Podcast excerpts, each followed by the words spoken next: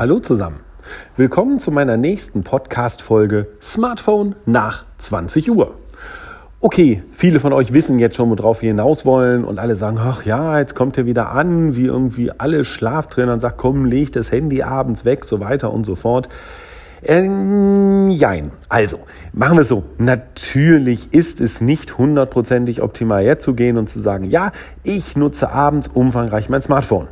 Denn erstens müssen wir beachten, dass eventuell die Lichteinstellungen des Smartphones einfach nicht optimal sind. Das heißt also, dass dieses blaue Licht, was vom Smartphone ausgeht oder im Endeffekt auch vom Tablet, ist ja das gleiche, dass das dem Körper signalisiert, es ist noch nicht Abend, es ist Tag und das wäre natürlich schlecht.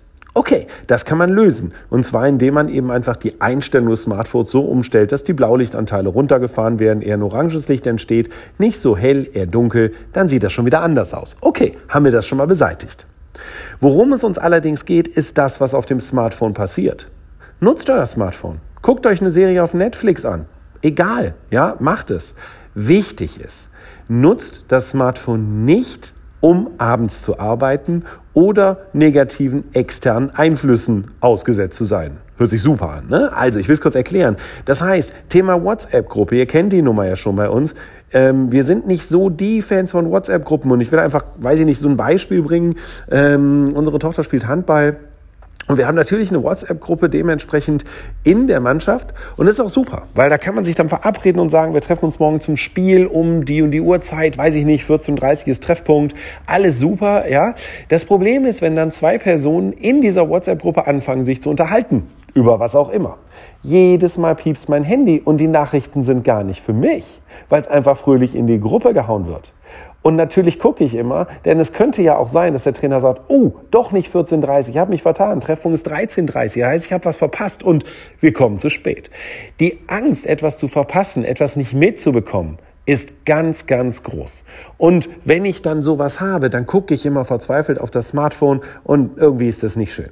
Wenn das sowas Privates angeht, naja gut, was soll ich tun? Aber was ich auf keinen Fall brauche, sind irgendwelche Nachrichten von NTV Welt oder was auch immer ihr für eine Nachrichten-App auf dem Handy habt, die mir wieder erzählt, dass keine Ahnung, irgendwo ein Flugzeug abgestürzt ist oder weiß ich nicht, da irgendein Amokläufer zwölf Leute erschossen hat. Das ist nichts, was wir abends brauchen, wirklich nicht. Und ich sag's mal jetzt ganz makaber, wenn ein Amokläufer zwölf Leute erschossen hat, irgendwo in USA, wie auch immer, der hat die morgen früh immer noch erschossen. Und ich muss das jetzt nicht lesen. Es ist einfach so. Ich nehme es mit in den Abend, wo ich eigentlich runterfahren will, wo ich regenerieren will, wo ich meine Gedankenkarussell nicht noch anstoßen will. Das ist nicht positiv. Also wenn eine Smartphone-Nutzung nach 20 Uhr da ist, okay, dann ist das so. Aber bitte arbeitet nicht mit dem Smartphone, beantwortet keine geschäftlichen Mails oder irgendwas, sondern alles, was To-Dos mit sich bringt, streicht es bitte. Es hilft nicht. Wenn es funktioniert, die letzten 90 Minuten vorm Augenschließen, also unsere Abendrituale, unser letzter Zyklus.